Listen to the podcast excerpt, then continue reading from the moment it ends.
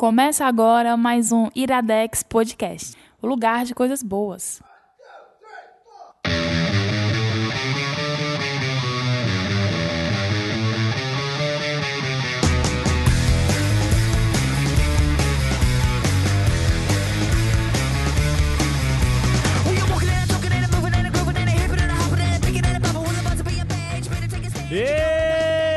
Está começando mais um Iradex Podcast. Caio, meu querido Anderson, tudo bem? Ô, ô, ô, ô, Opa. Ainda tá, ainda tá Cara, eu tô, eu tô com a voz ainda. Tipo. Alguém tem um, um expectorante sobrando? Eu, tenho, eu trouxe por acaso um Vic... Mentira, eu trouxe... É, não, é porque. Sabe quando você fica curado da gripe já, tá Sim. ok? Mas só Aí que. vem o Google. Ainda tem aquele peito carregado. O Google, o famoso Estou nele com, há duas semanas com esse peito carregado. Inclusive, Caio Esse é Anderson, gostaria de parabenizá-lo por você ter mediado aquele papo lá, doente, DJ, mediando sobre Young Justice, cara. Eu- Qual foi? Ah, tá, com foi, Torinho e eu gostaria de dizer que foi muito bom. Muito bom Toquinho e mesmo. Obrigado, Luísa. cara. Toquinho. ah, Eu falei o Toquinho, não, eu Aquele falei Toquinho. grande, Eu entendi aquele grande Toquinho. cantor nas brasileiro, né? Que participou do Iradex, fica aqui nosso abraço a todos que curtem gente. a boa e velha MPB. né? Mas nós não estamos sós aqui, não é mesmo, não, não estamos. Infelizmente. Saudades. Ei, rapaz, tu me respeita. tu me respeita. Eu vou me embora. Quando, Eu vou embora. quando não tem PJ, aí querem que eu venha. Que é eu isso? vou embora. Conversa é essa, rapaz. Luísa, linda. Oi. Não vou perdoar assim mesmo, viu? Conversa é essa, Luísa? A gente tem que. Depois a gente tem que ver isso aí. E estamos aqui com aquela voz que veio diretamente de Brasília. Michel Temer. Não! Rapaz. Muito Deus melhor. que me dibre. Rapaz, Muito melhor. Muito melhor. me dá uma balinha. Por favor, se apresente, Emília Braga. Olá, tudo bem? Faz tempo que eu não venho Faz aqui, tempo, né? você lembra Ei, qual foi peraí, sua peraí, eu tentei ajeitar aqui ainda tá gasguita, viu? Tô, né? Então, é, aí eu Vai tenho ser que nascer de topic novo. vai ser em topic? Vai, vai rolar enquanto tá editando aí Eu ou vou- não? eu- não, eu explico, eu explico. É porque antes de, de começar a gravação eu pedi Gaio, por favor. Gaio, Misturou Gabriel e Caio. Melhor chip. saudades. Melhor chip. Caio, por favor, não me deixa muito gasguita, porque teve um iradelas que eu tava assim, parecia uma tuita estourada. Ai, a culpa é da edição, gente. Ah, claro que foi. Claro. Aí, eu- aí Claro, agora claro. eu pedi pro Caio deixar minha voz um pouco mais grave, mas se não tá funcionando é porque só vai nascendo de novo é, mesmo. só lançar de novo, vai não ter como editar a O genética. grave, o grave tá alto aqui, eu baixei o médio pra ver Tem se Eu não jeito não. quer dizer não, assim. Sem jeito não, gente. É, eu nasci assim. Eu nasci assim. Eu cresci assim. Você Emília Braga. Assim. Emília Braga. Emília Braga, você lembra qual foi o último podcast que você participou aqui do Não. Menino Iradex Podcast? Não lembro, Gente, não lembro. Então eu faz acho que foi uma das gravações muito loucas aqui que a gente foi aquele fez. sem eu não finzão, o maior gigante que você Eu acho respeita? que foi aquele iradelas que a gente tava aqui com música ru- ruim. Ah, era é, que não foi a iradelas, Foi um sem né? fim. Foi um sem fim, Eu acho que é. Foi o sem fim, é verdade. Faz bastante tempo. Eu bastante. acho fácil aqui, peraí, bem rápido, vai. É, é bom Mas- saber que você está de volta, Emília. Obrigada. É, né? Pagando, pagando as passagens a gente vem mesmo. Finalmente pagar de novo. conseguimos. Então, se você quiser ficar ouvindo a Emília Braga mais vezes, contribua com o padrinho. Faz isso não, o pessoal vai tirar a contribuição.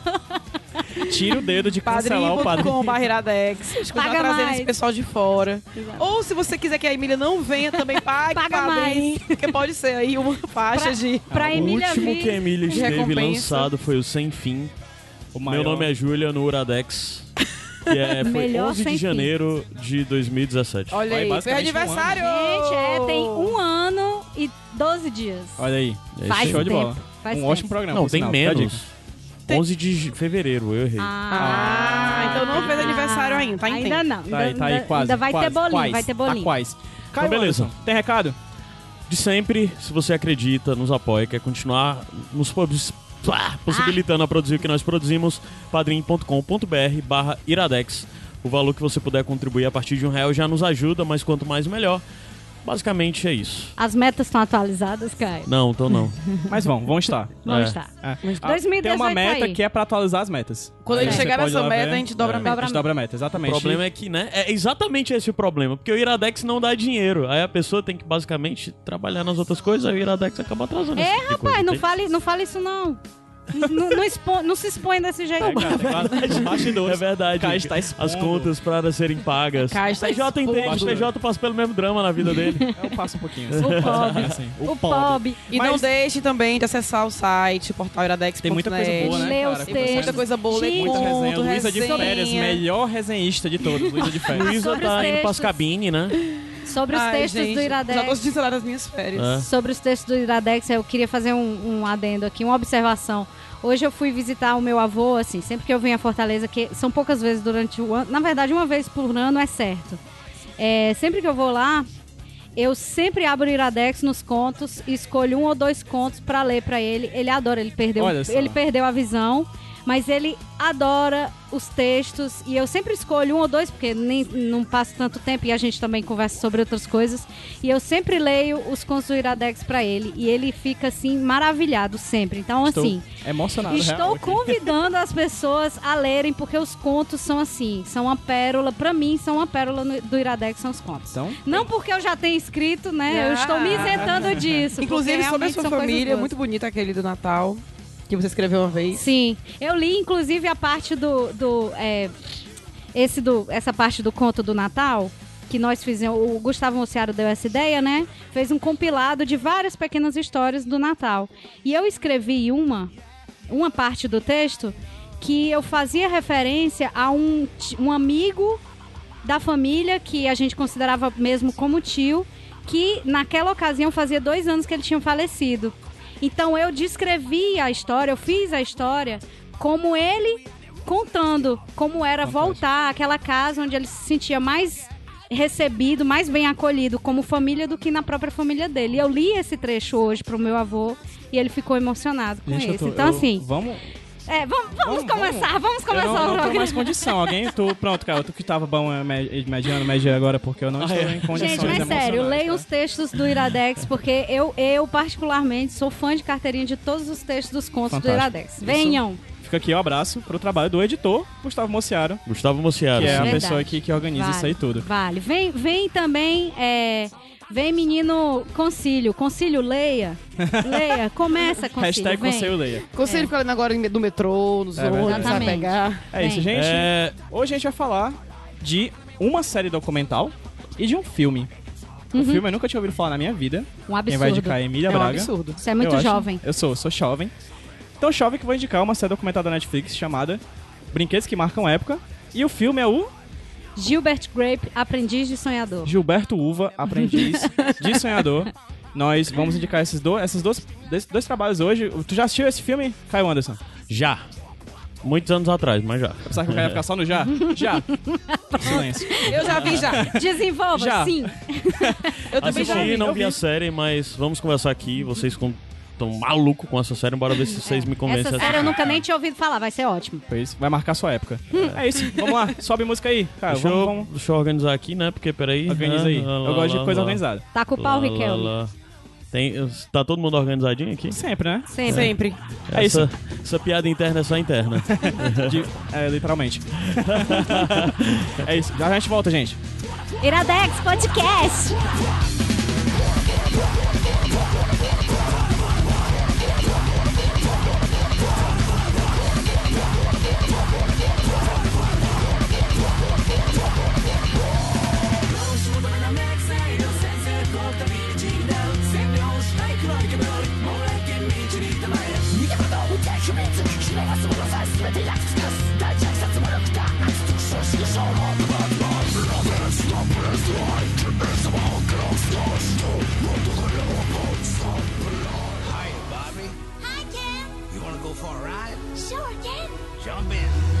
I'm a Barbie girl in a Barbie world. Life in plastic.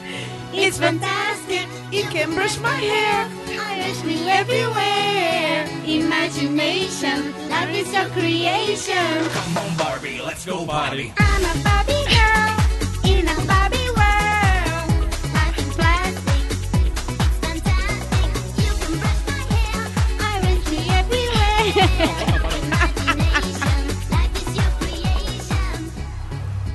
Cara, é, a gente tava dançando violentamente essa É, música por isso aqui que agora. quase que não baixou a música. E aí a, a, a estagiária não gravou, infelizmente. A Vai ser estagiária... demitida. É, tá. Mociaro, chame no RH, por favor. Gente, a gente vai começar indicando agora a série documental da Netflix, Brinquedos que Marcam Época, do original. Começou a falar, não sei porque, brinquedos. Pra mim, a próxima palavra era brinquedos que matam. eu ia dizer brinquedos assassinos. Eu acho isso fala muito da sua personalidade, Não, Caio e Anderson, todo, e agora estou com medo. todo, todo site que eu, que eu fui atrás de de buscar informações sobre a série, colocaram brinquedos que marcaram a época, mas não é. É que marcam, marca- é no presente, né? Brinquedos que mataram a E mataram, a- mataram Brinquedo épocas da assassino. revista, né? Chegar na revista. Enfim, é, a Deve série existir documental. algo de brinquedos que matam, por isso que tá na Claro minha que existe, se cabeça. chama Brinquedo Assassino. Isso. um filme da década de 80. e Apavorante. Tá aí. Apavorante. É, existe a Annabelle também. Mas não é sobre o caso. A gente vai falar sobre a série documental da Netflix, é, Brinquedos que Marcam Época, e que do original, em inglês, né, Toys, é, Toys That Made Us, né? To- E que é uma série documental que é em oito episódios, mas que inicialmente na Netflix ex- existem quatro deles. Quatro, por enquanto. E sobre o que é, é Brinquedos que Marcam Época? É uma Eu acho que são série documental. brinquedos que de alguma forma marcaram a época. Nossa, muito obrigada. Essa foi a participação da Luísa. Exatamente. A série é basicamente isso. Essa é a sinopse da, da, da Luísa. E é isso. Vamos Estudou pro próximo bloco. Vamos falar daqui a pouco sobre o Juiz. Já, É, cara, peraí, é eu vou ter que passar pra última música. Eu tenho que Baixa a passar música sete aí, esse é o Iradex. Não precisa mais falar nada. É isso, bônus track, gente. então, no, no, essa série, o Toys That Made Us, né? O Brinquedos que Que eu gosto muito mais fala- do nome em inglês. Porque faz muito mais sentido. Faz muito mais sentido. É uma série que cada episódio se dedica a contar os bastidores da criação, do desenvolvimento, da De uma da- determinada linha de brinquedos. Exatamente, de, um- de uma marca de brinquedos muito famosa. Ah, os quatro primeiros episódios da série se focam, o primeiro, em, nos brinquedos de- da, da série Star Wars, né, dos filmes do Me Star Wars. aí. O segundo, sobre a Barbie, né, a famosa personagem Barbie, né, da, da, da Mattel? Mattel. Uma É. Barbizinha, como é que a menina fala? Toda Barbizinha. Toda Barbizinha. O terceiro episódio, ele se foca principalmente no, no He-Man, né, no personagem He-Man, nos bonecos da linha do He-Man, dos He-Man e os mestres do Os universo. mais do universo. E o último é sobre o clássico G.I. Joe, também conhecido no Brasil como Comandos em Ação. Comandos em ação. Né? Em cada um dos episódios, que tem em média 40 minutos a 50 minutos, narra a história por trás dessa, da criação desses brinquedos. Eu e a Lu, a gente pirou nesse, nesse, nessa série, a gente assistiu, assim, eu realmente... ah, se fosse fazer uma série de, de, de melhores indicações de série do ano de 2017, porque essa série estreou no dia 22, não foi, Lu? 22 de dezembro. 22 de dezembro na Netflix, é, ela com certeza seria uma das cinco melhores séries que eu assisti no ano passado. Ela é indicando fantástica. a Dark, que foi a que a gente indicou em um, Como- pod- é. em um, em um Foi a minha, programa foi a minha próximo. preferida do ano passado. Dark foi a minha série favorita e acho que em segundo lugar estaria Brinquedos que Marcam Época. Por quê? É um excelente trabalho de, de reconstituição histórica. É, levanta questões maravilhosas como questões de gênero, raça e, e economia. né? Fala muito sobre como é que é que o capitalismo acabou a- a- a- acoplando a ideia do brincar infantil na criação desses objetos, né? Desses objetos que a gente, que a gente tem hoje em dia, que nos marcaram. Inclusive, é uma pergunta que fica aqui pra vocês que estão ouvindo e pra gente que tá aqui na mesa. Quais brinquedos marcaram nossa época, né? Eita. E aí a gente. Essa, essa série ela vai falando sobre cada um desses, dessas questões. Vai ser muito difícil falar dela. Eu e a Lu, a gente tava discutindo até a possibilidade da gente fazer, sei lá, um programa só sobre Cara, ela. eu quero falar cada muito. Tem episódio. muita coisa pra falar dela. Cada episódio é um eu bloco. poderia porque indicar, vale. eu poderia falar aqui só sobre o episódio da Barbie. Eu poderia falar só, só, só sobre os episódios Star Wars, por exemplo. Só Dava um o programa inteiro. É, porque, assim, ele fala de muitas questões. Ele desvenda, de fato, o, o- os bastidores de, muitas vezes, de drogas, de morte, de assassinato, de, de, de, de assédio que estão por trás desses brinquedos infantis que a gente tem hoje em dia mãos. Tudo né? que. que é, todos os bastidores é por trás da criação dos brinquedos. Por que, que eles foram criados, o que isso acarretou, por que, que tal personagem é do jeito que é. Isso. Então, nada por acaso, nada, ah, eu vou aqui criar do meu jeito. Não, tem todo um contexto histórico pra cada um deles. Exato. Dá pra gente falar, por exemplo, agora, inclusive, sobre cada um dos episódios, né? Separadamente. É, rapidamente, assim, o que é que cada tem um cada um que chama primeiro, atenção. é, pra tentar não falar spoiler também, né? Porque, assim, é muito difícil falar de spoiler porque é tanta informação. É muita informação. É muita informação, assim, é um, é um episódio condensado, né? São 40, 50 minutos de, de, de brinquedos que tem aí quase suas centenas de anos já. Uhum, é né? um a belo- Barbie é é um- da década de 50, É um né? belo apanhado documental, É, um né? extremo, é Muito. muito bem apanhado. É muito uma bem editado. É muito bem narrativizado, a história é muito bem É colocada. dinâmico. É dinâmico, você não consegue se cansar. Quando você percebe que já acabou o episódio, você absorveu quase uma monografia Uhum. sobre a história de um determinado brinquedo, no caso, é os quatro primeiros, né? Star Wars, é, Barbie, G.I. Joe e He-Man. Tu sabe um, tu sabe, vocês sabem, bem rapidinho, cortando aí, vocês sabem, são, vão ser oito episódios, Oito né? episódios. Vocês sabem quais são os próximos que ainda É, não saíram? fez a pesquisa, eu não tinha achado, mas não se- fez a não pesquisa. pesquisa que eu fiz, assim, não vou dizer que é mesmo, vai que a, que a publicação né, não está Uhum. correta, mas a previsão é que seja Lego, os, os próximos, né? Lego, Hello Kitty, Transformers e Star Trek. Mas tem previsão pra, pra isso? Não? Não, Não, ainda não. ainda não. É, alguns, É alguns... porque é temporada, né? Como se essa fosse a primeira Isso, é como se temporada. essa fosse a né? primeira. Cortaram eu até duas. não tinha entendido muito bem, porque assim, em algumas publicações que eu vi, disseram que essa é a primeira parte da primeira temporada. Que a primeira temporada vai ter oito episódios, mas em algumas publicações falam que vai ter a segunda temporada Ah, que massa. Com os outros quatro, né? É interessante a gente só apontar uma coisa aqui, Lu, desculpa te cortar. É que a gente tá falando de brinquedos, mas a gente tá falando de brinquedos licenciados, marcas de produtos que foram criados por empresas. Porque a gente fala de brinquedo, aí parece que o pessoal vai assistir, ah, vou assistir a história do peão. A história da bila, a história da bola de gude, a história da pipa. Não. A gente vai ver é, produtos que estão profundamente vinculados ali com o período do século XX em que se, constrói, que se capitaliza em cima de produtos voltados para a infância. Né? Produtos voltados para a infância, brinquedos, bonecas, carrinhos, enfim. Essas empresas que acabam transformando em produto isso que é o brincar infantil. Isso. Né? Inclusive que é, é, é muito bacana a gente perceber essa nuance, É. por exemplo, do mercado. O de Star Wars, assim, é, é massa. Desculpa à concluir. vontade. Não, manda, vai. O de Star Wars, o que me chamou a atenção é porque ele começa falando como era feita a linha de produção para a criação de brinquedos. E aí engloba todo o processo que teve entre o contrato com Lucasfilmes para poder produzir os brinquedos, para ter direito a produzir. E é, é muito interessante também a gente é, ver no aspecto histórico que muitas grandes empresas de brinquedos recusaram Isso. Porque é, não sabia produzir, porque não sabia como é que ia ser o estouro de, de e a Star Wars história de ainda. Star Wars é peculiar porque o George Lucas ele queria guardar os segredos da produção até muito perto do filme. Então, até seis meses antes do filme, ele não tinha fechado um, um- um contrato de licenciamento com nenhuma empresa de brinquedo. Então, ele tinha seis meses para fechar um contrato e fazer os brinquedos. É um prazo impossível de ser feito à época, porque os tipos de prazo de, de prazo de, de licenciamento da época era coisa de dois a três anos. Então, você fechava o produto dois anos antes do filme, certo? Só que ele tinha seis meses. Então ele- a Hasbro não, cri, não quis, a Mattel não quis fazer, e eles acharam uma pequena empresa de Cincinnati, lá no cantinho dela, que é a Kenner, pra fazer esses bonecos. Eles tiveram seis meses pra fazer e não conseguiram, os bonecos só saíram depois do filme. O que provavelmente poderia ser um tiro no pé, porque a época o que acontecia era você fazer um brinquedo que era basicamente todo dia bombardeado na cabeça da criança e aquele brinquedo tava lá. Tipo os desenhos animados. Saiu o desenho animado do He-Man e a criança ia assistir, tinha o He-Man. Opa, eu vou lá na loja de brinquedo e vou comprar um boneco do He-Man. Star Wars era um filme. Star Wars tinha um tiro a cada três anos. Sim. Né, que a primeira trilogia saiu no decorrer de nove anos, né? E aí, no caso, narra toda essa história. E é muito bacana perceber, por exemplo, as a- essas questões do, do, do- Star Wars e como ele foi o um, um case que abalou a indústria dos brinquedos pra sempre, assim. Por exemplo, eu fiz essa pergunta pro Igor Vieira ontem quando a gente tava lá na casa da Luísa, num, num- Muito bom o hambúrguer, Luiz. É, Beijo, Igor. Mas vou te fazer uma pergunta agora, Emília. Quanto tu acha que os filmes Star Wars ganharam até o Rogue One? Que é o último filme que saiu à época, quando saiu o filme do... Quando saiu esse- essa série do Brinquedos que Marcam Época. Peraí, o Rogue One. Vamos lá, os seis filmes que saíram Certo, antes. os seis, Mais os sete filmes, né? Porque tem o. Sim, o da Rogue. One é aquele de antes de. de- É. Do ano passado. do ano passado, de antes de ontem, ó. Ano retrasado já, porque já Isso, estamos é em 2018. 2016, né? Nesses oito filmes, quanto eles faturaram, tu acha? Chuta aí. Mas não faço ideia. Eu Vou dizer- realmente não faço ideia. Pois vou te dizer. 7 bilhões. Ah, Eles levantaram o valor de 7 bilhões. Os filmes, oito filmes foram pa- lançados. é isso, a parte do cinema. Isso. É, a, é a E arrecadação aí do eu te cinema. pergunto, Certo. quanto você acha que eles faturaram com brinquedos licenciados?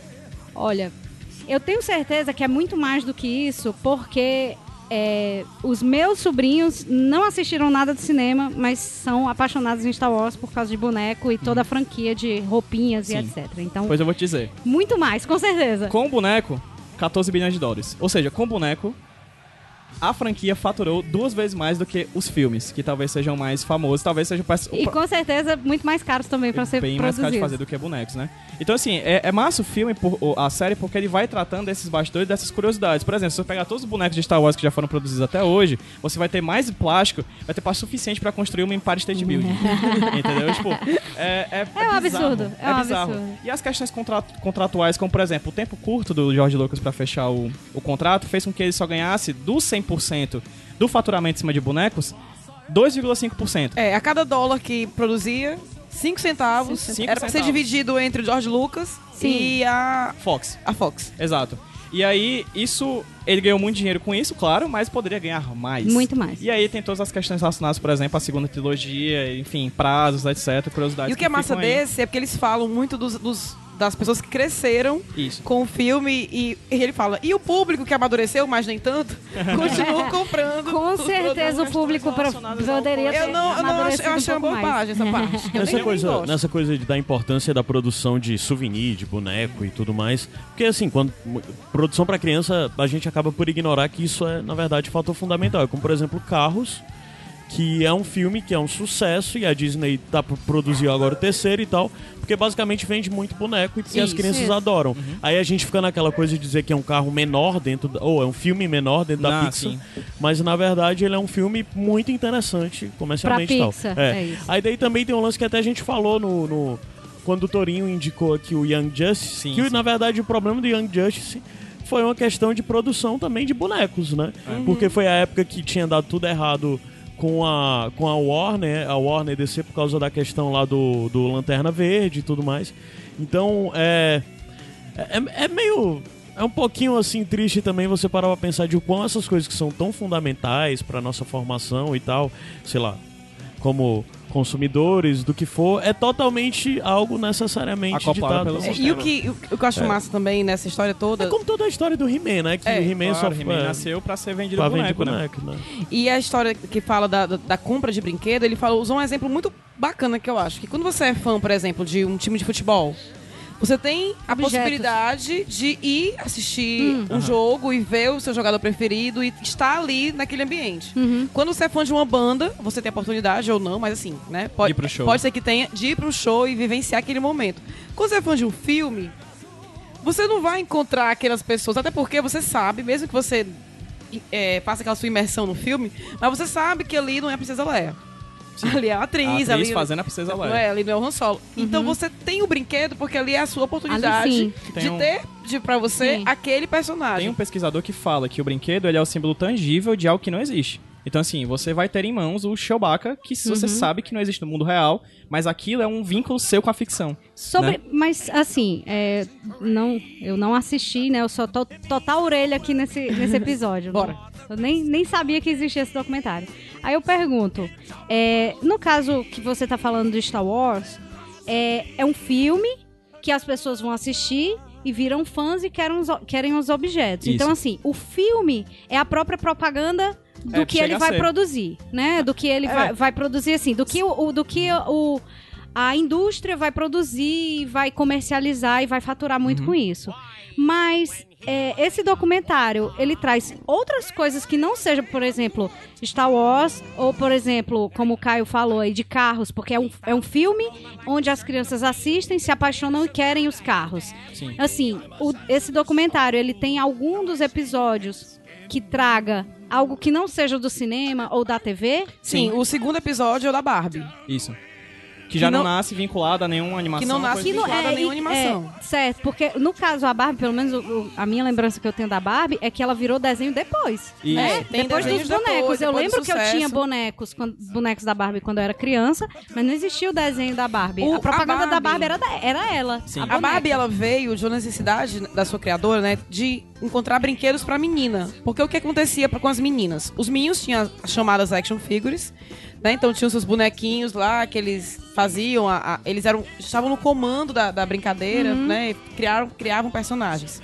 Para as meninas, o que é que tinha? Tinha utensílios de cozinha e bonecas bebês. Ainda pano. Então, é, ainda hoje, mas era o que mais tinha. Sim, então, elas antigamente. eram mães, elas eram cozinheiras, os bonecos, as- os brinquedos de menina era mais nesse sentido. Ela Uhum. ia cuidar de outra boneca, ela não ia vivenciar o que os meninos estavam vivenciando, que era inventar Aventuras. histórias Aham. para os personagens Uhum. e tal. E aí a, a criadora teve essa necessidade de ter uma boneca dessa pra filha. E a Barbie, interessante dizer que ela foi inspirada numa boneca que era uma prostituta. Isso. Uma viagem que ela fez pra era- Ela Europa. foi pra Europa, ela encontrou uma boneca que era uma. é, A boneca em si já era uma boneca inspirada numa, numa tira de jornal. tira de jornal erótica. erótica. Certo. Né? E a boneca era uma prostituta. Mas e aí ela trouxe- viu, é, ela E, viu cara, ali a oportunidade é de criar. boneca. É igual. É igual. A primeira, A primeira, a primeira Barbie, Barbie, né? é igual a boneca europeia. Tipo, depois que foi se modificando e se tornando o que a gente vê hoje como, esse, como essa personagem. Mas E aí- inicialmente era igual. Com a chegada da Barbie, as meninas tinham em mãos uma boneca imitando uma adulta Uhum. e elas poderiam projetar o que elas queriam ser quando crescessem, ou, ou, o que almejava, né? Ser uma mulher bonita de sucesso, glamurosa, e aí criar, criar suas próprias Barbie histórias. Profissões. É, Barbie Mas aí Profissões. vai uma questão, né? o que é esse queria ser? A Indira queria ser dentro de um padrão extremamente machista de uma sociedade no meio do século XX. Então, assim, ela, pod ela poderia ser o que quisesse, mas assim, era uma barba- Barbie noiva, né? É uma Bar- Barbie assistente do médico. E, que e é assim, é, a gente tá até pulando etapas, mas até a Barbie ser aceita pra ser comercializada, Isso. teve todo um processo, Sim. porque as pessoas viam na Barbie um, um Era boneco erótico. mostrando uma boneca Certo. pra um, pra um Peituda. mercado, pra um mercado de brinquedos que era prioritariamente de homens, Entendi. sabe? Então Sobre- ela foi uma- uma- um ponto fora da curva. Sobre esse processo aí que a Lu acabou de falar, é, mostra no documentário todo, todo o desenvolvimento do marketing, o estudo do- da psicologia, da economia, Emília, de como introduzir É, esses bro- é tão completo o documentário que ele Caramba, mostra rapaz. até como colocar articulações à boneca. Assim, do- da primeira ideia, olha, a gente quer essa boneca. Então agora vamos transformar essa boneca, que é uma prostituta, em uma boneca aceitável pra família americana. Hum. Então teve esse processo. E aí eles chamaram um cara que era um engenheiro de armamento, De dos armamento. Estados Unidos pra produzir os De andar movimentos. armada ele entendia. Ora não, ora, rapaz. pra produzir os movimentos. E é tão massa que fala, que é dito no documentário, que eles não tinham dinheiro pra pagar um salário de um engenheiro, Uhum. né? Que a Barbie é da Mattel, né? Então dentro da Mattel não A tinha equipe de desenvolvimento precisava de engenheiro pra E aí pra eles, eles deram tipo royalties, né? Então assim, olha, Porcentagem. 15 uma porcentagemzinha Uhum. que depois estourou e o cara ficou riquíssimo, porque a Barbie E foi a um vida de sucesso sexo, mundial, né? drogas e rock and roll. Porque assim, Então teve esse processo, então teve processo de aceitação para, os comer- é, para comercializar a Barbie. Aí teve um estudo que o PJ estava conversando aqui com a gente anteriormente, com um psicólogo, para poder fazer. De como, a- como tornar a Barbie aceitável pra uma filha de uma mãe de família. Aham. Né? Porque inicialmente ela tinha até mamilos quando ela foi feita pela primeira É. vez. É, e a Mas Barbie, e a. Barbie é, é, entre aspas, a, a personagem Barbie boneca, ela é, a- ela é dona de si, né? Dona de- O que é, é bem diferente da sociedade. tempo. Sim. Porque inicialmente, como eu eu tava até falando antes, tipo, ela. Ela era essa mulher voluptuosa, né? Inspirada numa personagem que era prostituta. E aí e- as mães não estavam querendo comprar porque ela não era posta como uma mulher dona de si. Né? E as mães não queriam isso. As mães Uhum. Isso, queriam porque que é suas filhas diferente tivessem bons sociedade. maridos. Né? Então, assim, eles acharam essa chave de, de pensamento e aplicaram no marketing da Barbie quando uma filha disse que a Barbie era muito bonita. Muito bem vestida. Muito bem vestida. E aí a, filha, a mãe pensou, meu Deus, se eu der essa Barbie pra minha filha, ela vai se vestir bem e vai conseguir um marido. Era o- E aí a primeira propaganda, o primeiro comercial da história da Barbie era a Barbie noiva. Aparecia a Barbie noiva. A Barbie noiva, que já casando com um personagem que viria a ser o Ken, No futuro. que por sua vez é inspirado no Que- filho da dona, da criadora. Então assim, E assim, e o que apareceu que as meninas pediram, né? Começaram a pedir Isso. o namo- a, Ke- a Barbie é muito bonita, Claro, é muito ela, elegante, é mas Barbie passou. noiva vai casar com quem, né? É verdade. e aí vai casar com quem? É. Né? Com quem? Ei, ei, ah, ah, Enfim, ah, por isso que o voltando. nome é... É, e E, a- aí, assim, o, o da Barbie é o meu preferido, porque primeiro que foi. é, é, logicamente, pra menina, eu Sim, tive claro, Barbies, né? Tive, acho que, um mas se bem que na minha emocional vida com- toda, eu acho que eu possuí duas Barbies. Primeiro que minha família não tinha muita grana e eu gostava muito de brincadeira de meninos, né? Eu tinha dois irmãos, então eu era, eu era mais metida na é, eu, brincadeira eu, de menino. eu até, ti, eu até, até tinha, até tinha. até tinha, até Não, tinha. na verdade, eu tive duas Barbies, vou dizer por quê. Uma, que eu tive, a única Barbie que meus pais me deram, que eu tava falando pra Tainá, era Barbie moda em dobro, porque ela vem com duas roupas. É. Inclusive, isso é uma estratégia muito interessante da, da Né? Mattel. E a outra Barbie eu tive depois de adulta. Que um Olha aí. namorado me deu, porque eu falei que acho que adorava a Barbie, mas meus pais não podiam me dar muitos e tal, ele me deu uma. É. Mas enfim. Mas é o meu preferido porque ele realmente retrata a época, desde quando ela foi lançada, em 59, até os dias de hoje. Então as mudanças nas feições. A primeira Barbie que. Porque a Barbie, ela tinha um olhar assim de lado, sabe? Assim, meio sedutor, meio envergonhada. Ela não olhava diretamente, porque a mulher não podia olhar diretamente pro homem, né? Que sempre aquele olharzinho desviado. Então a primeira boneca que, da Barbie que eles lançaram com o olhar assim pra frente foi aquele estrondo de escândalo, entendeu? Aham. E tudo que explica os estereótipos da Barbie, explica até por que a Barbie tem aquele corpo que é inatingível, Isso. Que foi tão criticado, que nem mulher nenhuma teria aquela cintura, explica por quê, que era pra É. poder as roupas ficarem bem vestidas nela, As porque se ela tivesse uma cintura maior, um pescoço menor, a roupa não ia se encaixar. As roupas têm uma questão interessante que é o que eles chamam de estratégia Gillette.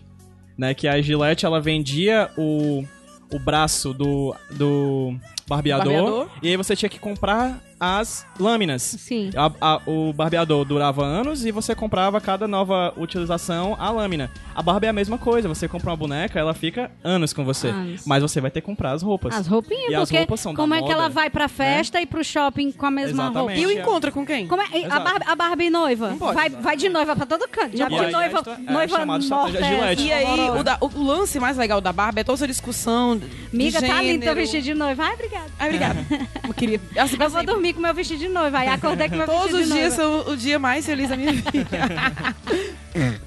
Sim, continu- continuando. É, Vale, já aquela brincadeira com a mão, Eu calma. acho, que, eu acho que essa tosse aí ela foi bem irônica.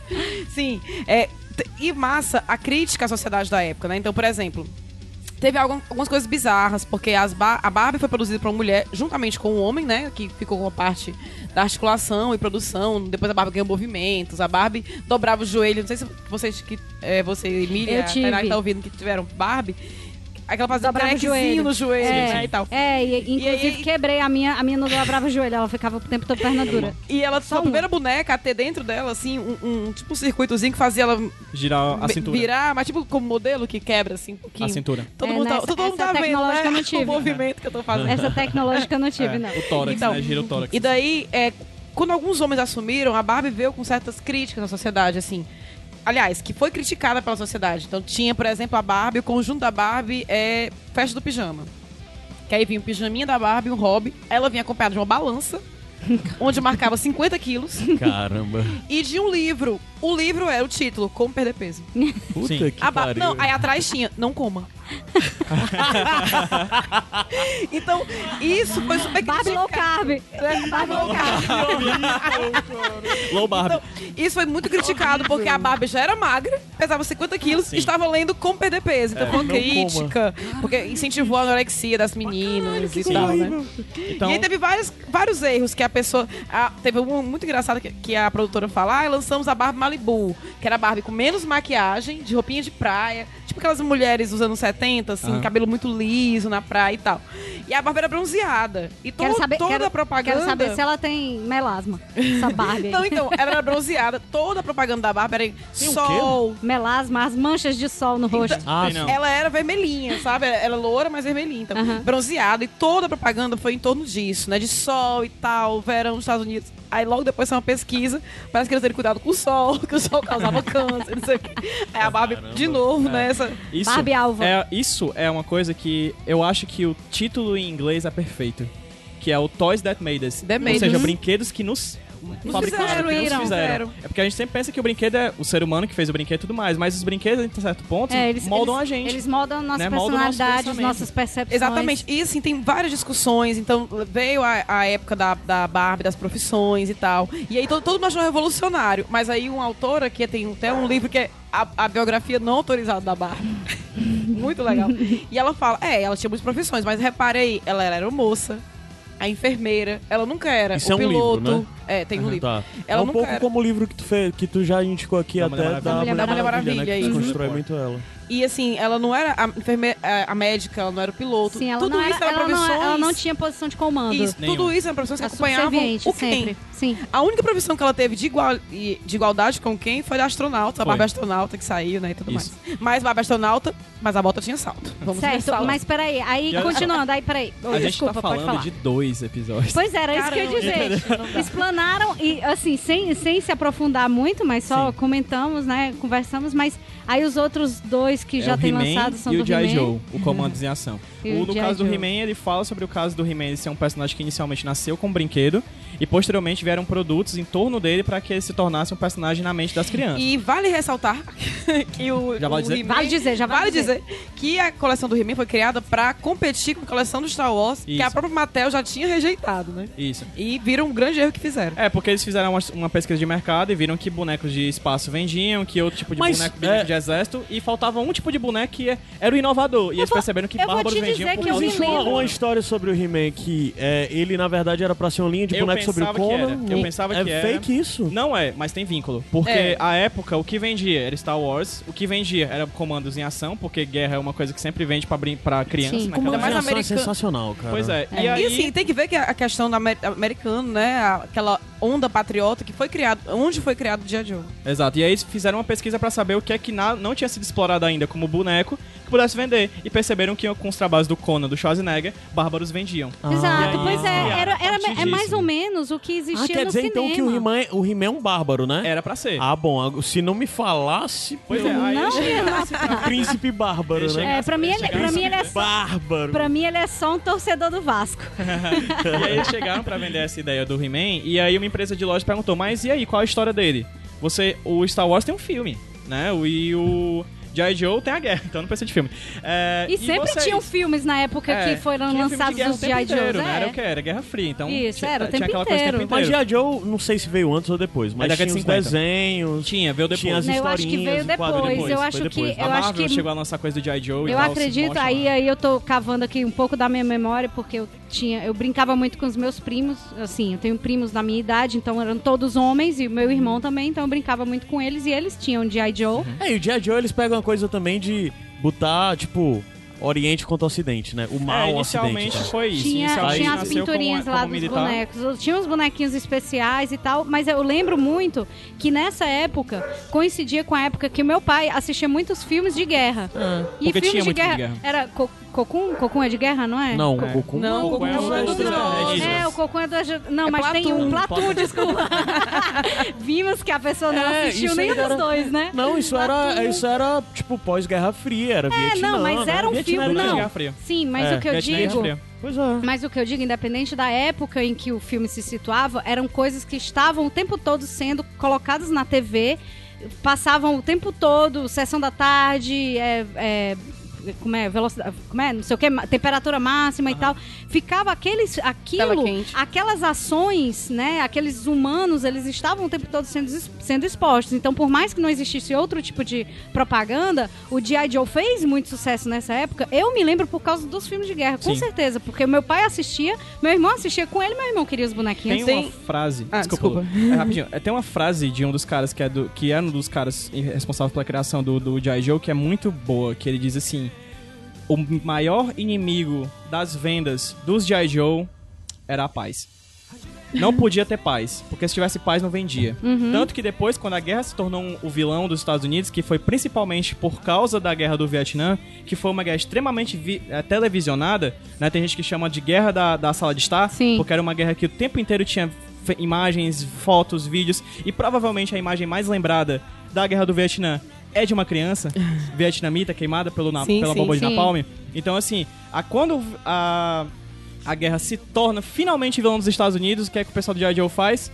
Comando e ação astronauta, comando e ação bombeiro, comando e ação policial, comando e ação de pessoas que não têm vínculo com o exército, que não têm vínculo militar. Né? Então, assim, essa é, é interessante como a sociedade cria o brinquedo, o brinquedo cria a sociedade. Fica nesse, Isso. nesse, nesse vínculo o tempo Se inteiro. retroalimentando. Né? Inclusive, É, os primeiros no- G.I. Joe foram feitos. As, as arminhas do G.I. Joe eram feitas inspiradas em armas de verdade. Trouxeram armas de um depósito do exército pra, pra, Uhum. pra empresa, pra eles fizer, fazerem em tamanho real. Assim, É, com o passar do tempo é que o G.I. Joe passou a ter um caráter um pouco mais, assim, sei lá, marvelesco, assim. Até porque o que veio depois de G.I. Joe é uma coisa mais futurista, É, tem, né? uns- de- tem personagens com nomes, o Cobra, né? Que inclusive era. o- Sim. Acho que é o Cobra, não, é o- aquele personagem que é tudo preto. Víbora. O Víbora, que ele foi ele é o personagem que mais vendeu da coleção, o mais famoso da coleção, os mais famosos, e ele é todo preto porque a galera não tinha dinheiro pra gastar com a tinta.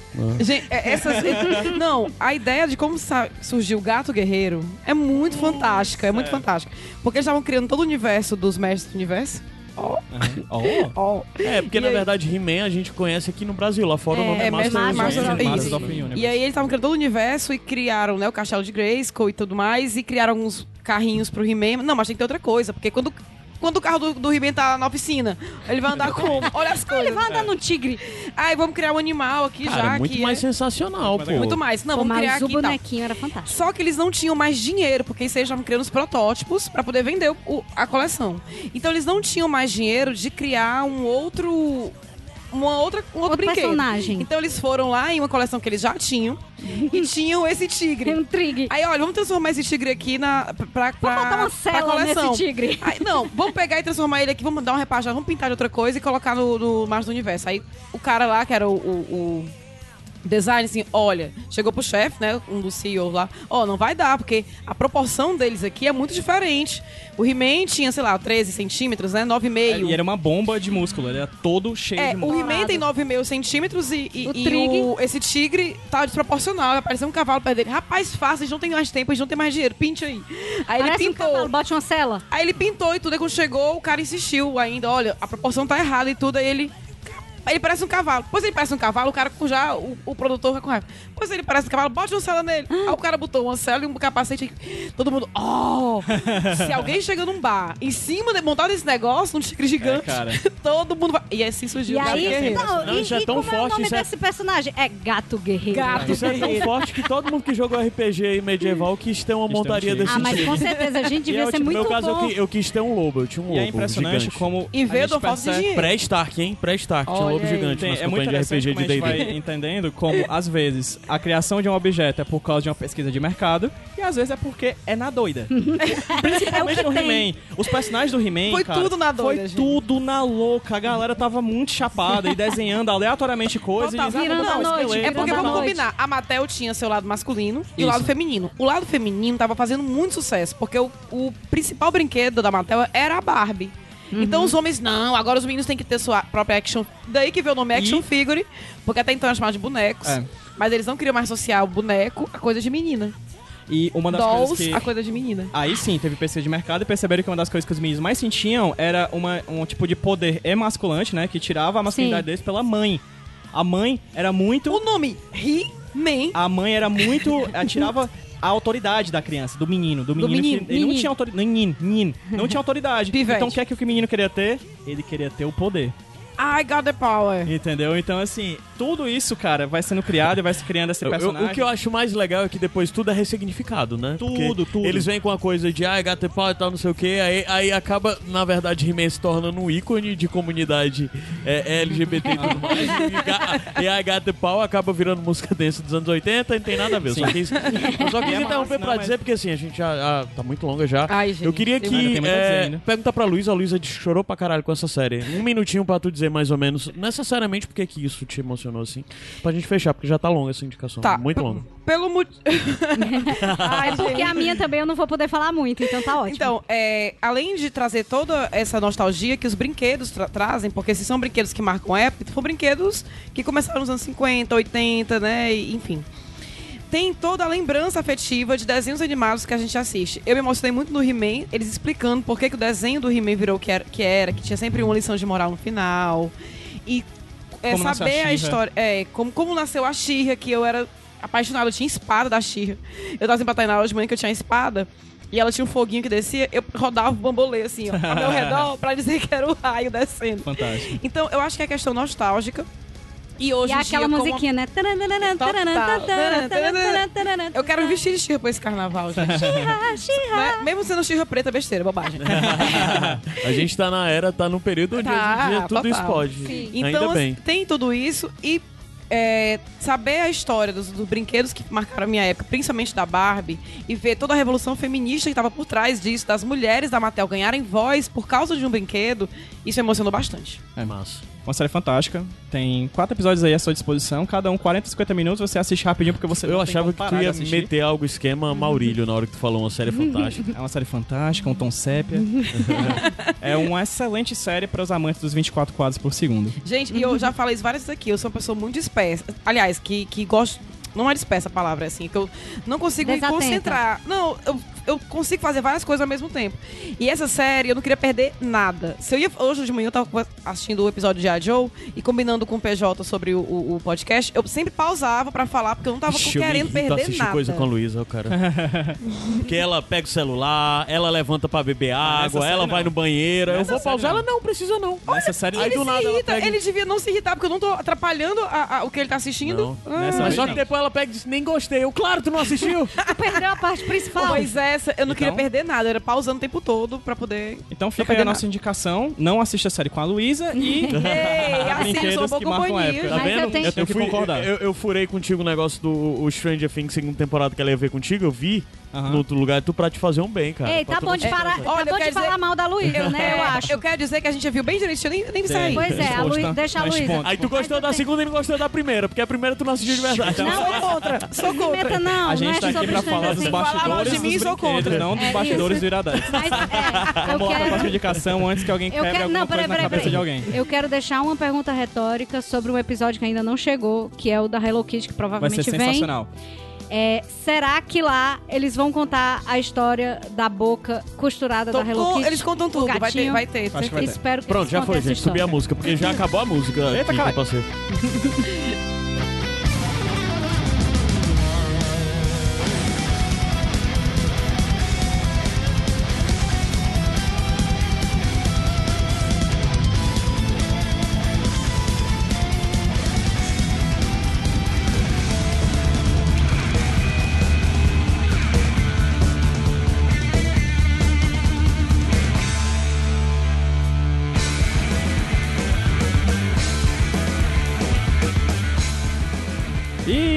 Iradex de volta pra gente De falar sobre a volta. segunda indicação. Brinquedos que marcam época, né, Luísa? A gente tava falando aqui, uma série mágica, uma Agora série vou falar dos outros dois É, episódios. vamos falar dos... Não, brincadeira, gente. A gente vai falar agora sobre Gilbert Grape.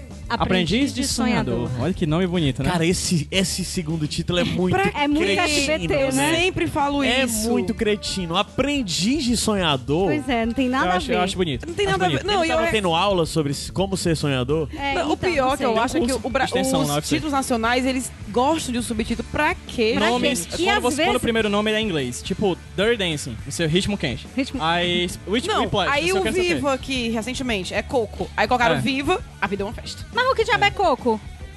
Não, Podia lembrar co- Coco. não, tudo bem que eles não puder, não colocasse Coco, mas eu... Viva, pronto, acabou. Mas, Viva, mas falando de vida é uma coco, festa. vamos falar aqui de outra, É, outra fruta. Falar Grape. aqui sobre Grape. Gi- Gilberto Uvas. Isso. Por favor, É, assim, Emília falando, Braga, me falando fala um aí pouco do, sobre esse filme. Que eu nunca vi falando na minha aí do vida. outro título, né, do, do em português e tal, mas também o título em inglês não é exatamente uma coisa assim que remete muito ao filme, não, eu vou dizer, que é What's What's Eating Gilbert Grape. Gilbert Grape, né, no caso. Mas pelo o que menos- que ele está comendo? Sei lá o que diabo é que ele está comendo, gente. Uma Não, mas pelo menos é uma brincadeira com, com uma, uma fala do, do, do filme, que o personagem brinca com ele assim. Sim. O irmão dele, né? Fica É. perguntando isso. Sim, é, exatamente. É, bem, Gilbert Grape, ou Gilbert... Eu não vou falar Gilbert, não. Vou falar Gilbert, Vai, tá? vai, Porque... Gilbertinho. Gilberto. Betinho. Gilberto. O Gilbert Grape, ele é Gilzinho. um personagem é, que é feito pelo Johnny Depp, numa das melhores atuações dele, quando ele ainda não era um pirata louco. É, Quando não era piloto louco para sempre. é para sempre. Quando ele não batia em mulher ainda. Exato. Eita. É, o Gilbert Grape, ele é o irmão mais velho de uma família meio que disfuncional. Vou falar um pouco sobre cada um dos personagens, assim, é, bem por cima. Mas ele é meio que. Ele se torna o responsável da família. A partir do momento que não, não mostra no filme, mas o filme começa um pouco depois do suicídio do pai. Então ele, como filho único é, e mais velho, ele se torna responsável por, por Obrigado, cachorro Jonas. Participação especial. ele se torna responsável pelo, pela administração, pelo financeiro da casa. Ele administra tudo, todas as irmãs, todas as responsabilidades da casa recaem sobre ele. Essa família mora em uma cidade pequena, deixa eu ver como que é o nome, é Endora, Endora, que é no Iowa, aquele estado que fica bem no meiozinho pra cima, assim, dos Estados Unidos, bem no Iowa interior. pra mim do- sempre é, é o estado do Slipknot. É, exatamente. abandonadão, né? Aquela coisa abandonadona. É, então, ele, ele mora nessa, eles moram nessa cidade, que é uma mini cidade, onde um dos grandes eventos da cidade é quando é, os carros, aqueles carros. é. Tipo trailer. tri- tipo trailer, que as pessoas dormem dentro, né? Os Sim. motorhomes. O grande evento da cidade é a passagem dos motorhomes. Caramba. Então, uma vez no ano, eu já vi ele o filme leva. tal, mas faz tempo eu não lembro muito Faz bem. tempo, né? Ele leva o Ernie. O Ernie é o Leonardo DiCaprio no, pra mim, o melhor papel que ele já fez. Ele Assim, Ele foi indicado ao Maravilhoso. Oscar e ao Globo de Ouro por esse papel. isso é. Foi a primeira ele foi indicação dele. E perdeu, infelizmente. É, O Tommy Lee Jones. ele. foi Desculpa, pro Tommy Lee Jones. Ele, o Gilbert Grape, ele leva o irmão dele, o Arnie, que, como eu já falei, né, é feito pelo Leonardo DiCaprio, desempenhado o papel pelo Leonardo DiCaprio, que é um irmão especial. Eu acredito que ele tem autismo, mas o filme não fala qual que é o problema mental que ele tem, mas ele é uma criança, uma eterna criança que no caso na- no, no, no filme ele tá, acho que ele completa 15 anos, vai ter uma 18. festinha de 18 anos. É 18 anos, vai ter Já a festa também, Lu? Vi. Ah, bom. Vai ter a festa bom, de eu. 18 anos Legal. dele. Mas ele é uma, enfim, ele é uma terna criança e o Gilbert Grape super protege. E durante o ano inteiro, ele passa o ano inteiro esperando o dia em que os motorhomes vão passar na estrada que é próxima da casa deles. Então, assim, o filme já começa com essa, com essa situação. Ele levando o irmão pra ver os motorhomes passando. Nessa que os motorhomes estão passando, um deles tem algum problema mecânico e a senhora que está dirigindo encosta e eles vão e elas vão ficar, no caso ela e a neta, vão ficar naquele, naquele lugar até consertar o motorhome para seguir viagem na estrada. E essa menina, né, a neta dessa senhora que tá é, consertando o motorhome dela, ela é a Beck, que é feita. o papel é da Juliette Lewis, bem novinha Nossa. também, uma bebecinha. Bebecinha. Uma bebecinha que. Toda obviamente, barbizinha. Toda barbizinha. que obviamente não conhece a cidade, mas que vai ter que passar alguns dias lá na cidade até que, a, que consiga é, consertar o motorhome e seguir viagem. É, e é a Juliette Lewis, a Beck, acaba conhecendo o Gilbert Grape, eles conversam e o Gilbert Grape é, começa a perceber a vida de uma outra forma, assim, né? Porque ele sempre ficou muito recluso naquela vida dele, naquela vila em que ele mora, porque é uma mini cidade, mini, mini cidade, onde todo mundo se conhece, obviamente. E todo mundo conhece a família dele, todo mundo é meio que assim, cheio de dedos com eles, por causa do. Aí já já eu chego no- nos personagens. É, E aí ele conhece a Beck e eles conversam, a Beck também conversa com o Arnie, meio que se compadece, assim, né? Interage mais com o Arnie e tal, e faz com que ele socialize com ela. E eles acabam se envolvendo na família, não envolvimento amoroso. Óbvio que, que o filme também direciona para isso, mas não esse envolvimento, mas aquele envolvimento social mesmo, de aquelas duas mulheres que são forasteiras, elas se envolvem naquela família, naquelas problemáticas da família. Então agora deixa eu descrever a família do Gilbert Grape. Ele como chefe da família, né, sendo o filho mais velho, ele tem uma irmã mais velha uma irmã que é a mais velha depois dele, que é a que toma conta da casa, que limpa a casa, que cozinha pra mãe, que cozinha para os outros. Tem uma adolescente que eu acredito que ela seja um pouco mais nova do que o Arnie, né, que já tá completando 18 no filme. No entanto, ela é um adolescente funcional e ele é um adolescente desfuncional, né? Uma vez que ele é, é, ele tem essa demência aí que ninguém sabe o que é.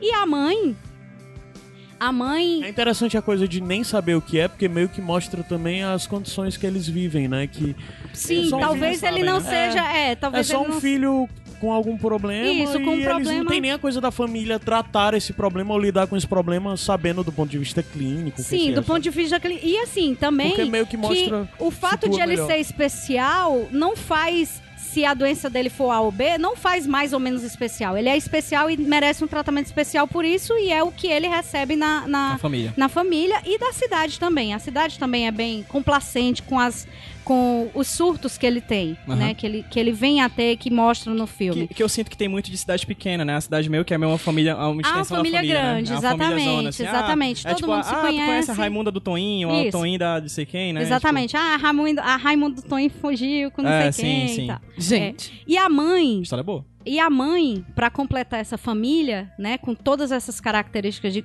fortes de cada um dos personagens, a mãe é uma obesa mórbida que não sai da casa há muito tempo. Acho que eu não lembro agora há quanto tempo ela não sai, mas é porque ela não sai porque ela não se locomove mais. Ela s- acorda e dorme sentada no sofá na frente da TV.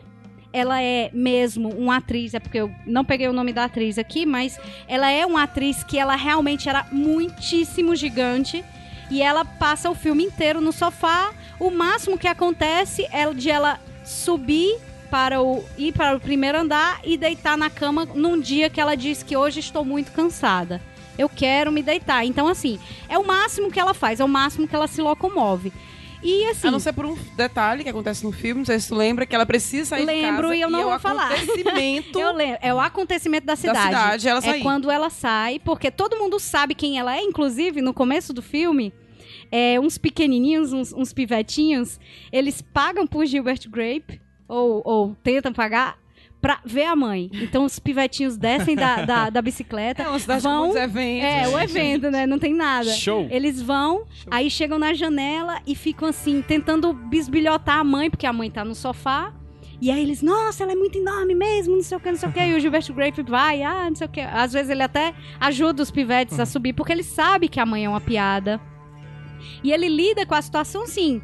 É, ele já aceitou tudo. Ele aceitou que o irmão é um problema ocasional, assim, pra cidade. Às vezes ele é um transtorno. Então, assim, ele sabe que tem, que tem que lidar com isso. Ele sabe que a irmã mais velha não tem nenhum tipo de. de é, ambição na vida porque ela não vai ter muita coisa pra fazer porque ela vai ter que ajudá-lo. mãe. é ele vai ter, ela vai ter que ajudá-lo na lida da casa. A adolescente menor ela até é meio revolucionária assim ela questiona muitas coisas dentro de casa ela questiona a mãe ela questiona o irmão. Então assim ela faz meio que o nosso papel porque a gente vê que ele tá tão conformado na situação em que ele está do filme que a adolescente que fica questionando, ah, que você faz isso, que o, o Ernie faz aquilo, eu acho um absurdo e tal, e ele fica me expondo e eu sou a piada na escola. Você fica assim, ela é questionadora e você fica Uhum, incomodado porque que ele aceita aquilo tudo e ele é muito pacífico. Então, assim, o papel do Johnny Depp é, é primoroso porque você vê que ele aceita a situação e não questiona, porque ele tá naquele papel que ele não escolheu e ele não se revolta. Uhum. Sabe? Ele até se revolta, por exemplo, a revolta dele é ajudar os pequenininhos a ver a mãe, Uhum. que a mãe é uma piada e ele sabe. Sim. Então essa é a pequena revolta dele. Então assim, ele é um filme muito delicado, muito delicado que mostra o amor e a união da família de uma família disfuncional, mas que Tem sabe muito carinho e cuidado entre eles, né? isso, Assim, ele muito, trata muito, bem o respeito, irmão, muito carinho. Os irmãos Sim. se gostam, apesar das diferentes. Agora, eu acho, Emília, que essa. Desculpa, já dá um instante. Que essa visão de mundo dele muda quando ele conhece o personagem da. da Juliette Lewis. Que é o, é- costuma ser assim, né? Quando você tá preso num canto e vem uma pessoa de Isso, fora. que vem uma pessoa de fora, que ela, às vezes, ela coloca uma sementinha, não a sementinha do mal. Não, não, não nesse, não nesse formato e nem o filme é assim. Mas ela questiona, às vezes, ela faz uma perguntinha pra ele que ele nunca tinha pensado. Aham, Uma crítica. Sabe, uma crítica. É, e ela vem e, e conversa com ele. Então, assim, ela é aquele, aquela coisa fora da bolha que ele vive e que traz o incômodo que faz ele, até ele se questionar um pouco sobre o que ele quer e tal. Assim, é um filme muito tocante e que eu lembrava que eu tinha, assi- tinha assistido na, muito na sessão da tarde. E quando foi um dia desse, eu tava conversando com meu marido maravilhoso. Um beijo, Juliano. Que homem. Eu tava conversando Uma com ele sobre esse filme, porque eh, eu tava falando exatamente da atuação do Leonardo DiCaprio, que ele é, uma, ele é um menino demente e você não consegue ver um, um ator ali, você consegue ver uma pessoa demente, sabe? Com, com nível de demência muito alto. Então, assim, ele magnífico nesse filme.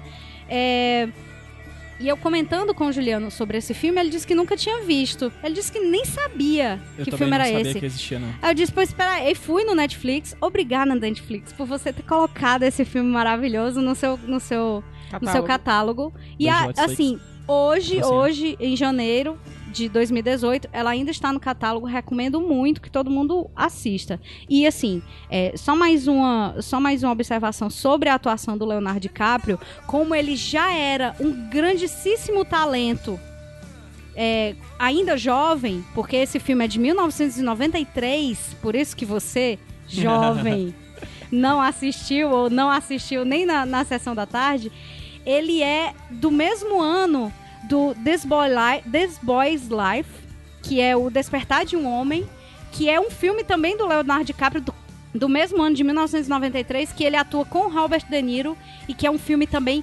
magnífico sobre um adolescente que tem um padrasto abu- é, que é abusador. Que é um, um cara que namora a mãe e tal, ou se casou, acho que se casou com a mãe. E a mãe já, já o tinha, né? Como filho, obviamente. E o cara é extremamente grosseiro e tal. Enfim, assim.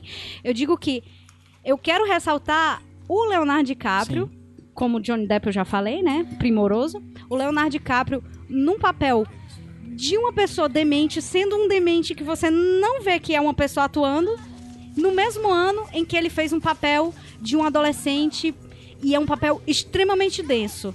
Então, assim, inclusive recomendo esses dois filmes. Não sei Aí, se tem o outro a no Netflix, indicação mas. boa é a indicação com bônus track embutida. Ela já vem ali como o McLanche Feliz. Já vem assim, ah, indicação, opa, outra. É, opa. Então, assim, é, essa é a minha indicação e eu não quero me aprofundar porque o filme, ele é muito envolvente, assim, e ele é um filme muito carinhoso e é uma forma de você ver como lidar com o problema, por mais cabeludo que o problema seja, por mais pesado que o problema E seja. eu acho que o bom do filme realmente é a construção dos personagens. A Sim. história não é lá essas grandes A coisas. história não tem nada entendeu? demais, Nada porque de é a rotina Não tem muita coisa de uma nova. família. O, o lance É um são vínculo- os personagens. São- eu sinto é. que é um vínculo parecido com o Late Bird que a gente indicou aqui, que a história não é essas coisas todas.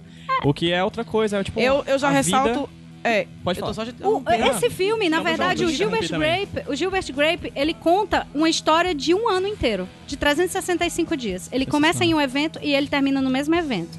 Então, assim, é um ano que passa e aí você acompanha todo o desenvolvimento e todo o, todo o questionamento do próprio Gilbert Grape sobre a vida dele Uhum. sobre, e sobre tudo, né? Sobre o mundo E- dentro daquela mini cidade que ele É, vive, aquela assim, bolha. eu ressalto muito a atuação do Leonardo DiCaprio, obviamente, mas da mãe, da, da atriz que faz a mãe. Sim. Porque ela é muito densa. É. E tem uma cena, logicamente não vou dizer né, qual, que eles estão conversando na própria casa, que ela fala um pouco da- do sofrimento daquela família, que é muito bonita.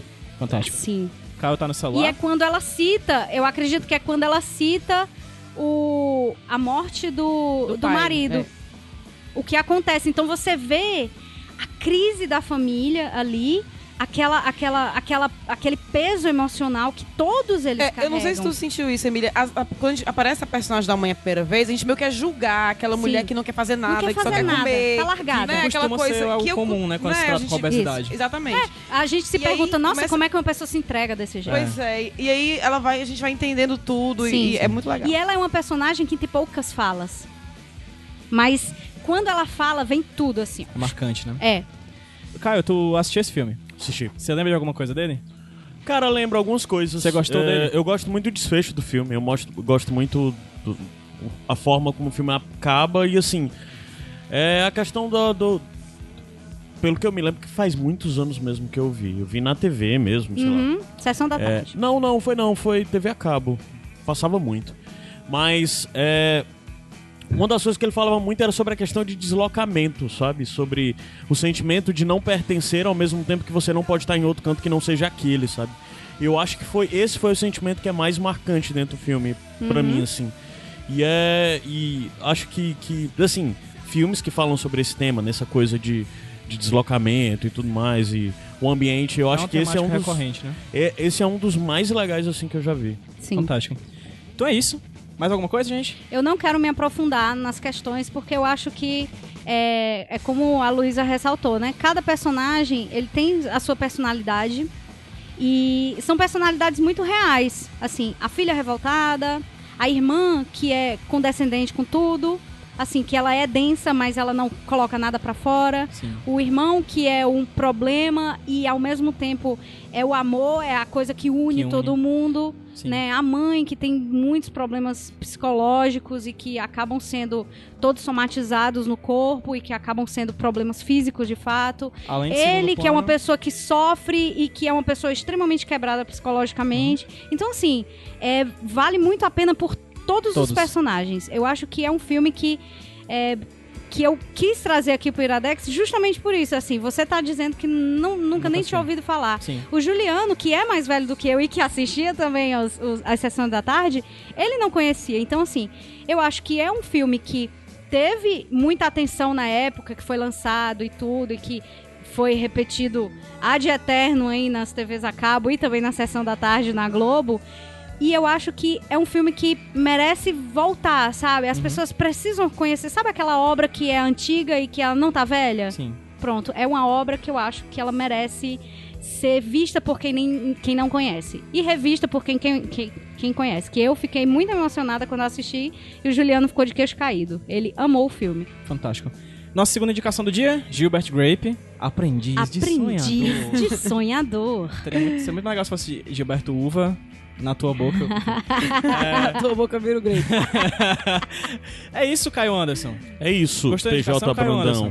Gostei, gostei.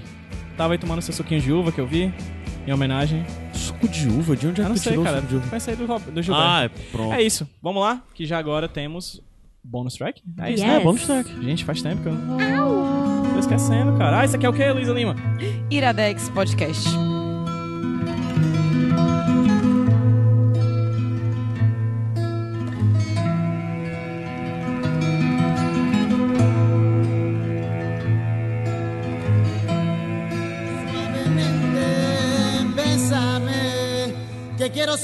Labios besándome otra vez. Suavemente, bésame, que quiero sentir tus labios besándome otra vez. Suave, bésame,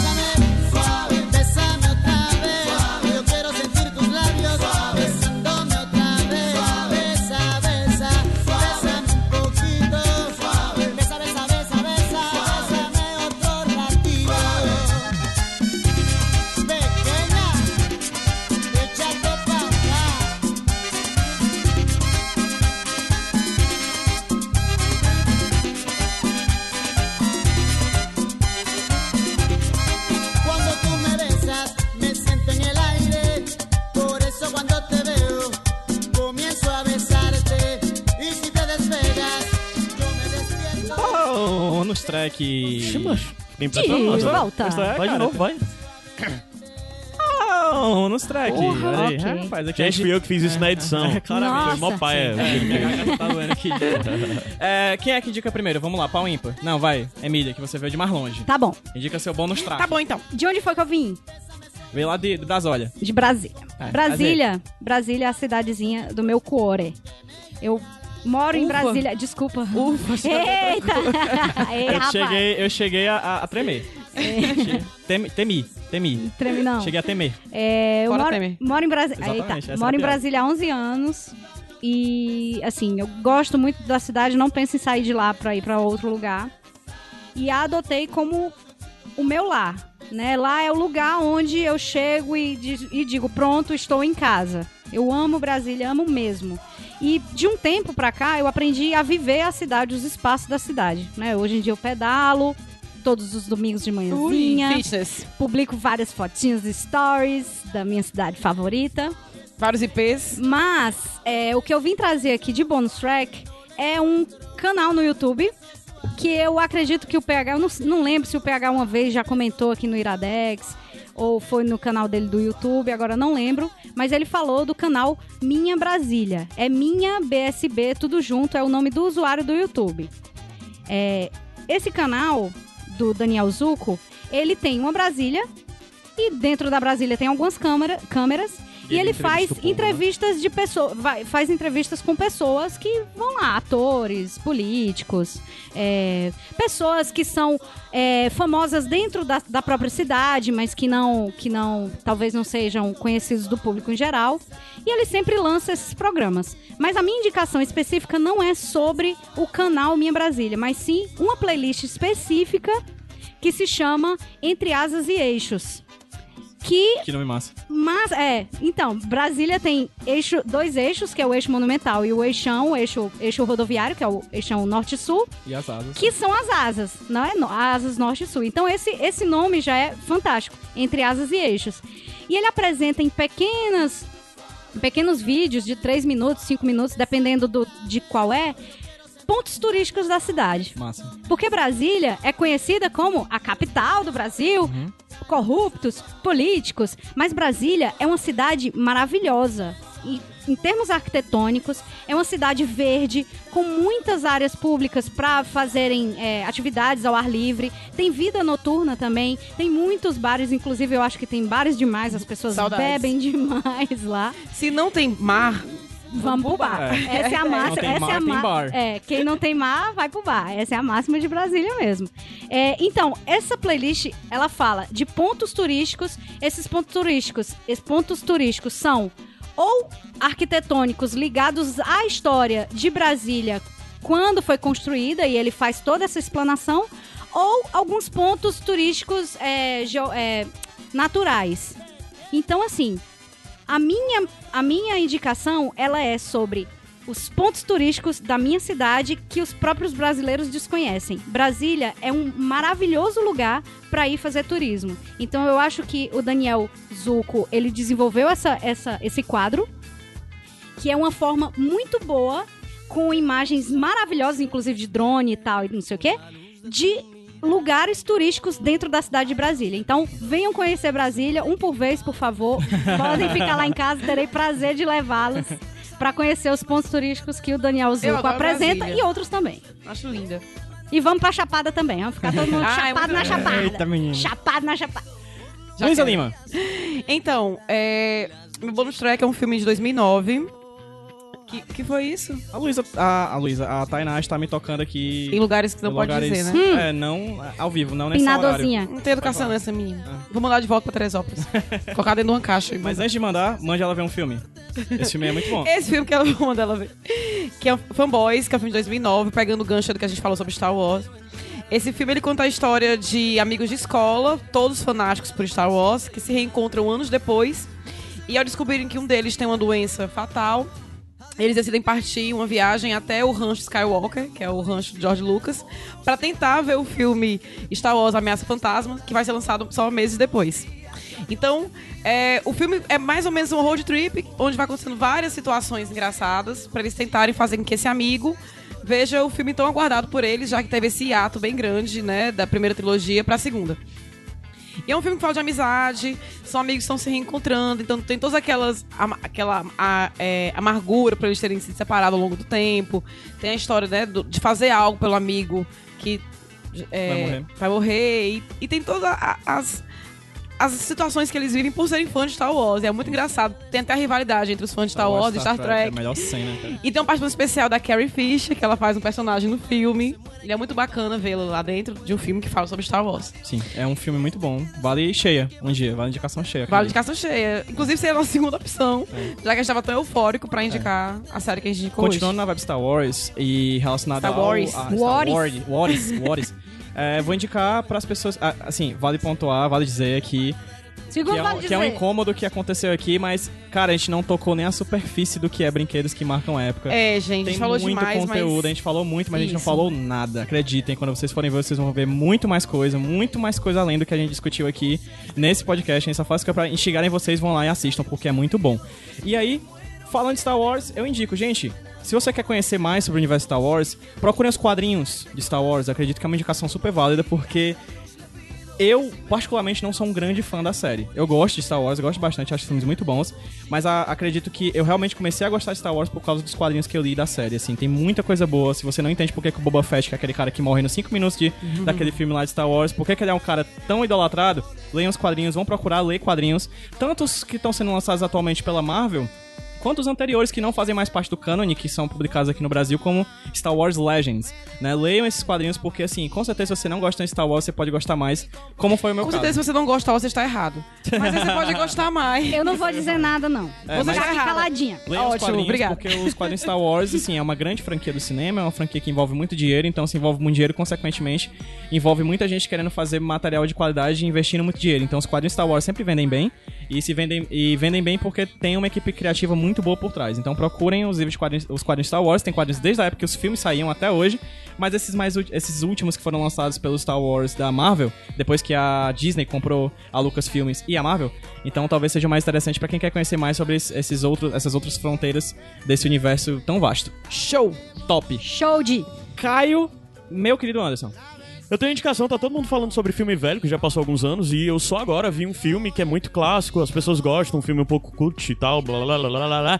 Mais estranho que a ficção, eu vi ele Não esses dias. Muito É, Um filme de 2006, que eu acho que é o melhor, melhor papel que o Will Ferrell já fez. Por quê? Porque basicamente eu não gosto do Will Ferrell e eu gostei desse filme.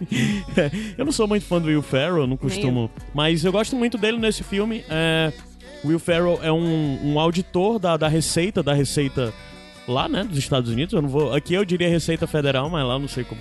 Do RI. a- a- como é? YRS, né? Que é. Bem, a Receita de lá. Então, Ele é isso até é que. Federal, e ele é um cara muito. Receita me- Federal. É, Receita. ele é um cara muito metódico, muito certinho e tal. Até um belo dia que ele tá na sua rotina, que é muito certa de, sei lá, até passos são contados, número de escovadas de dentes são contadas. E ele começa a ouvir uma voz que narra aquilo. Então é como se a gente estivesse assistindo um filme que tem uma narradora. A questão, o problema disso é que o protagonista começa a escutar essa voz. E ele começa a ficar perturbado, achando que tá maluco e tudo mais. E meio que essa narração vai tirando ele do eixo, porque vai tirando ele dessa rotina totalmente controlada e vai definindo tudo que acontece com ele a partir daí, desde interesses românticos até mesmo o que pode ser o seu fim, a morte dele. E o filme é bem legal, é um filme muito de metalinguagem sobre debater a questão de, de, de literatura, questão de narrativa, roteiro e tudo mais.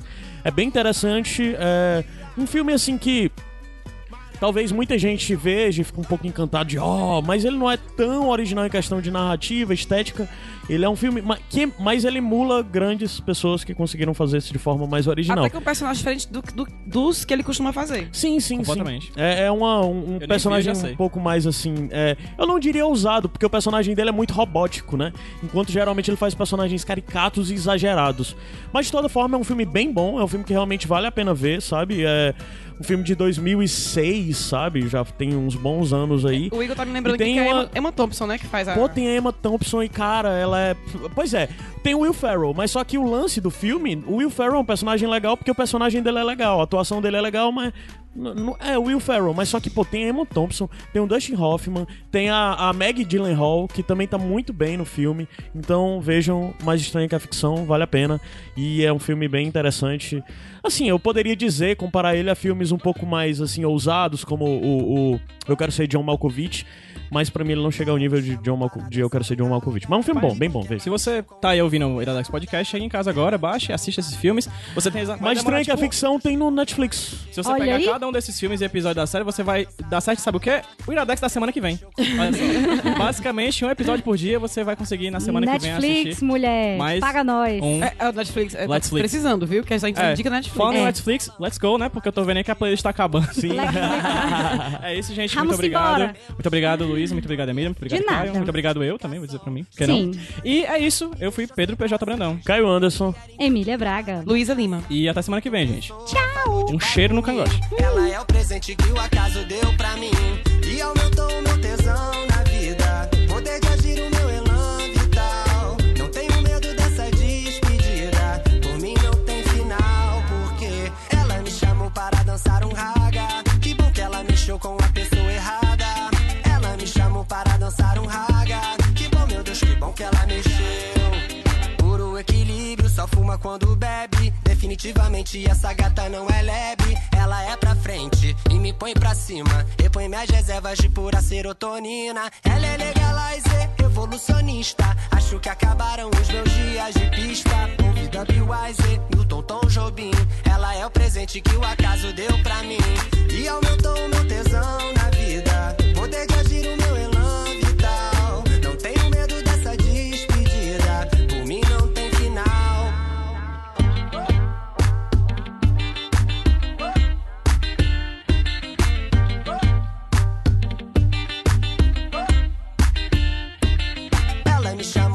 dançar um raga. Que bom que ela mexeu com a pessoa errada. Ela me chamou para dançar um raga. Que bom, meu Deus, que bom que ela mexeu. Ela me chamou para dançar um raga. Que bom que ela mexeu com a pessoa errada. Ela me chamou para dançar um raga. Que bom, meu Deus, que bom que ela mexeu. Oh!